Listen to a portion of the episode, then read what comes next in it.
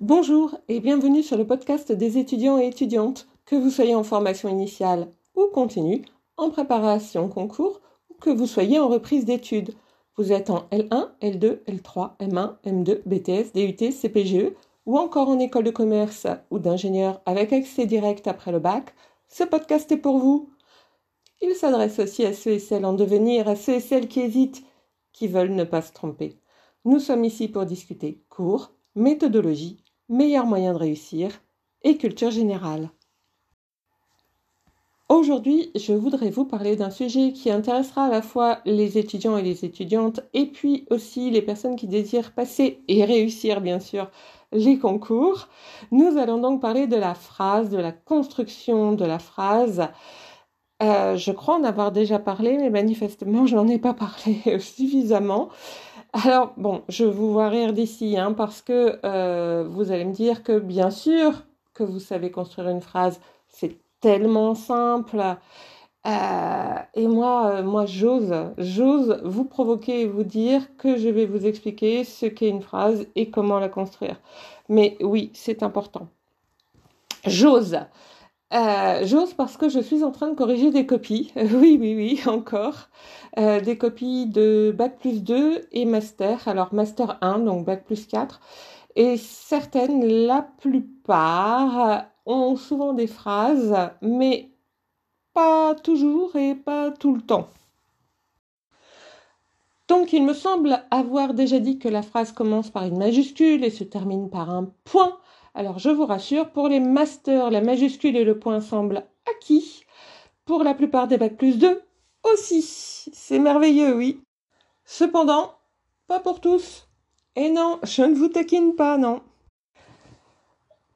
Euh, pourquoi je vous dis ça? Eh bien tout simplement pour vous expliquer que le point-virgule n'est pas un point. Un point-virgule indique qu'il existe une relation forte entre la première proposition et la deuxième proposition qui entoure le point-virgule. En clair, vous n'avez pas terminé l'idée et vous la finissez dans la seconde proposition.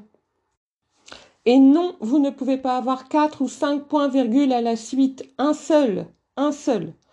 Éventuellement, sauf dans le cas où vous voulez remplacer les virgules ou les points de suspension par des points-virgules pour une raison qui ne regarde que vous, euh, lorsque vous faites un inventaire, ça on en trouve beaucoup.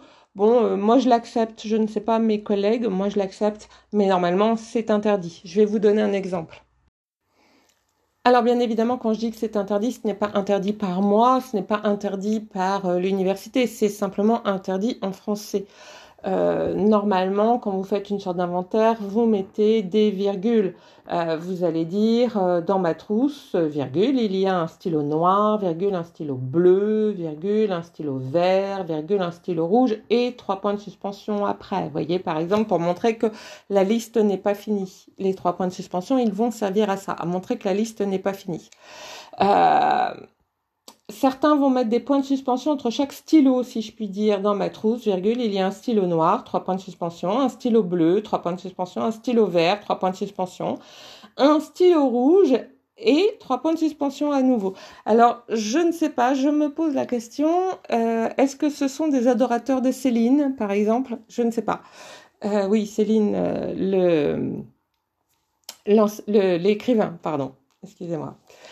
Euh, il y en a certains qui vont vous dire dans la trousse, il y a un stylo noir, point virgule, un stylo bleu, point virgule, un stylo vert, point virgule, un stylo rouge, trois points de suspension. Et donc, ça ne fonctionne pas. Ça ne fonctionne pas car le point virgule n'est pas fait pour ça. Euh, mettez des virgules, c'est simple, ça suffit, ça fonctionne très bien. Et surtout, le professeur ou le correcteur ne se demandera pas ce que vous avez voulu faire. En effet, quand vous rendez une copie, le correcteur ne doit pas se demander où vous voulez en venir et ne doit pas se demander ce que vous avez voulu faire. Euh, on s'attend à ce que vous connaissiez les codes, les bonnes manières de faire, ou plutôt les manières attendues si vous préférez. Euh, on pourrait encore dire euh, les conventions que vous devez appliquer. Voyez?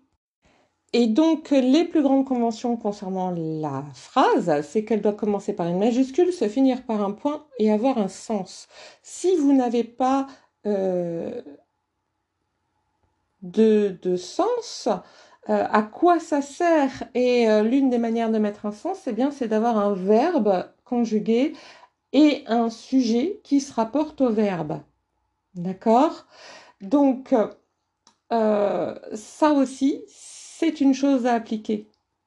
Avoir un verbe conjugué et un sujet qui se rapporte au verbe. Si euh, vous n'avez pas de verbe conjugué, que devient votre phrase? Si vous n'avez pas de sujet qui se rapporte au verbe, que devient votre phrase? Ça veut donc dire que si votre sujet est au pluriel et votre verbe au singulier ou inversement, votre phrase n'a pas de sens. Ah, donc il faut faire très attention avec les sujets qui, euh, enfin, qui seraient par exemple euh, le point et le point virgule semble, semble ENT du coup, vous voyez par exemple. Euh, autre chose encore, si vous avez ce qu'on va appeler des propositions faute de mieux, mais qui sont en réalité des injonctions, c'est-à-dire que j'ai quelque chose qui ressemble à des phrases, mais avec des verbes à l'infinitif, euh, très souvent d'ailleurs une suite de verbes à l'infinitif, vous allez comprendre, non conjugués et pas de sujet, eh bien ce ne sont pas des phrases et donc ça n'a pas de sens. Alors qu'est-ce qu'une injonction? Vous ne voyez peut-être pas bien, je vais vous donner un exemple. Euh, proposer à l'interviewé d'enregistrer l'interview. Insister sur le fait que son nom, son adresse ne seront pas divulgués. Dire que vous êtes tenu au secret professionnel ou au secret étudiant dans ce cas. Allumer l'enregistreur. Poser sa première question.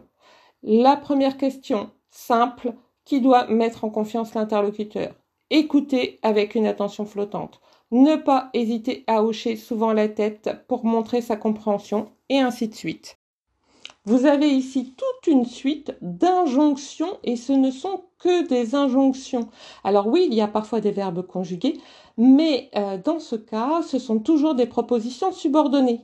Nous n'avons donc pas de phrase. Or, les injonctions, j'en ai vu beaucoup, beaucoup, beaucoup dans mes corrections. Vraiment, vraiment, vraiment beaucoup. Euh, comprenez-moi, hein, si on vous demande une procédure, vous pouvez utiliser les injonctions, aucun problème. Et dans ce cas, après une introduction plus ou moins courte, cela dépend évidemment de votre sujet, vous écrirez votre procédure sous forme de tiret, c'est-à-dire j'écris un tiret, puis une idée avec un verbe non conjugué, sans sujet, puis je vais à la ligne, j'écris un autre tiret, j'écris une nouvelle injonction et ainsi de suite. Ça, c'est possible mais euh, les injonctions ne sont pas des phrases. Et lorsqu'on vous demande par exemple de répondre à des questions ou de réaliser une dissertation, vous ne pouvez pas avoir ce type d'injonction. Euh, vous pouvez me dire que ce n'est pas grave? Eh bien si, si, bien sûr que si, c'est grave. Parce que d'abord, vous ne respectez pas les conventions. Première chose. Et deuxième chose, parce qu'on demande à des fonctionnaires, pour ceux qui passent les concours, ou aux étudiants titulaires à minima d'un bac plus 2, et donc j'inclus dedans les gens en DUT et les gens en BTS, euh, on leur demande en fait de savoir construire des phrases. Euh, pour obtenir un concours ou un diplôme, il est nécessaire de savoir construire des phrases. D'autant plus que vous devez démontrer votre capacité à communiquer, à partager des idées avec d'autres, à argumenter, et ça sur papier. Hein, vous devez le démontrer sur papier. Et vous ne pouvez euh, le faire que si vous maîtrisez la phrase. On ne vous demande pas de savoir écrire des phrases avec propositions principales et propositions subordonnées ou complétives. On vous demande simplement de savoir écrire des phrases simples qui permettent de communiquer, de démontrer vos idées et votre pensée.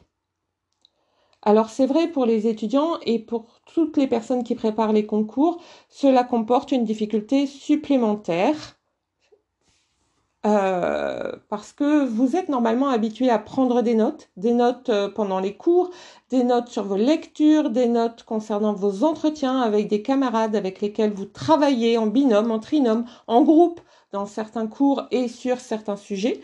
Et très souvent, vos notes sont sous forme d'injonctions. Et oui, c'est difficile parce que ces notes, vous les relisez fréquemment, vous les apprenez et cela signifie que lors de l'examen, vous devez dans votre tête passer de propositions injonctives à des phrases claires avec un verbe conjugué et un sujet qui se rapporte au verbe. Et oui, bien sûr, vous pouvez faire des phrases simples et courtes. Oui, c'est vrai. Cela signifie qu'on vous demande en réalité une capacité d'abstraction supplémentaire. Passer de phrases injonctives que vous avez apprises à des phrases qui soient compréhensibles pour tous et qui soient réellement des phrases.